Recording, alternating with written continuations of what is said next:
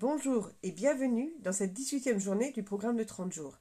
Aujourd'hui, nous allons étudier la raison. Cette capacité qui nous permet d'utiliser notre intelligence à bon escient. La raison est vraiment le propre de l'homme. Tous les philosophes s'accordent sur ce point. Comme le disait Emmanuel Kant, la raison, dans une créature, est le pouvoir d'étendre les règles et les desseins qui commandent l'usage de toutes ses forces, bien au-delà de l'instinct naturel, et elle ne connaît aucune limite à ses projets. Or, elle n'agit pas elle-même instinctivement, mais a besoin d'essais, d'exercices, d'enseignements pour progresser peu à peu d'un degré d'intelligence à l'autre. Aujourd'hui, nous allons étudier la raison en tant que faculté mise à notre disposition pour atteindre notre rêve. En ce sens, elle peut être résumée comme l'utilisation de notre intelligence à bon escient. Comme on l'a vu plus tôt, tout le monde pense, mais cela ne veut pas dire nécessairement que tout le monde raisonne. Notre raison est notre constant compagnon. Elle est disponible à tout moment, mais il arrive souvent que l'on confonde pensée et activité mentale. Or, la raison est bien plus qu'une activité mentale. C'est l'utilisation de notre intelligence au service de la poursuite de notre idéal. Si nous l'utilisons souvent et consciemment, elle nous permet effectivement, comme le dit Kant, de progresser d'un degré d'intelligence à l'autre. La raison nous permet de progresser, d'évoluer. C'est l'utilisation de notre faculté de réflexion, d'une façon intelligente et bénéfique. Bob Proctor raconte que lors de ses séminaires, il pose généralement la question suivante. Qui dans cette salle pense que s'il travaillait beaucoup plus dur, il aurait beaucoup plus de chances de réussir? Et il dit que la grande majorité des gens lèvent la main. Il cite ensuite un texte de Price Pritchett qui parle d'une mouche qui meurt en s'acharnant à essayer de sortir d'une pièce en essayant de traverser une vitre.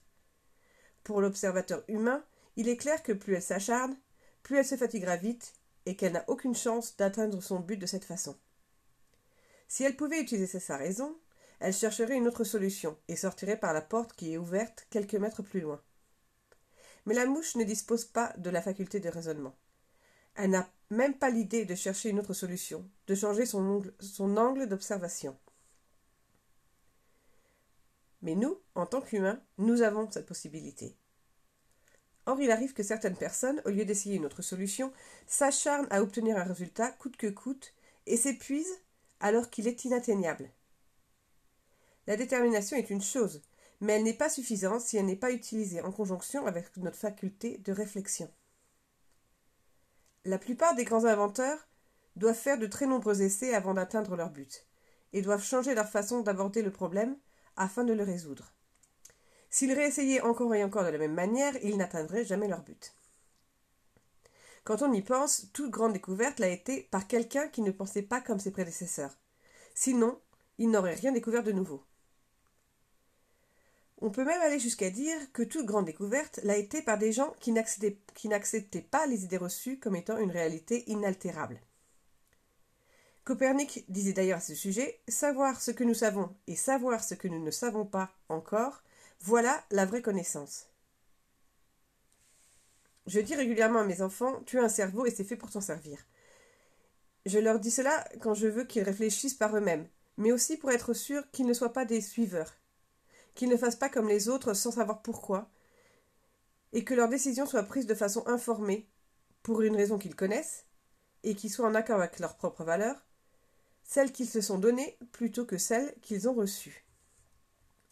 Apprendre à utiliser la raison pour remettre en question les idées et croyances reçues, ou les croyances limitantes que l'on s'impose, du genre je suis nul en français et la lecture ce n'est pas pour moi. Les erreurs de pensée généralement acceptées, ça c'est la faute du gouvernement, le gouvernement étant dans ce contexte un être maléfique dont on doit se méfier. Apprendre à s'adapter aux situations auxquelles on est confronté et à trouver de nouvelles solutions si les anciennes solutions ne marchent pas.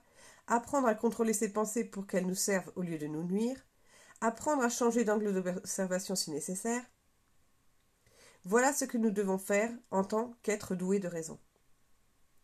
Je t'invite donc à examiner à quel point tu fais bon usage de la raison, ce compagnon de tous les instants, qui est aussi ton meilleur outil, car il te permet d'utiliser toutes tes facultés à bon escient pour avancer dans la direction de tes rêves.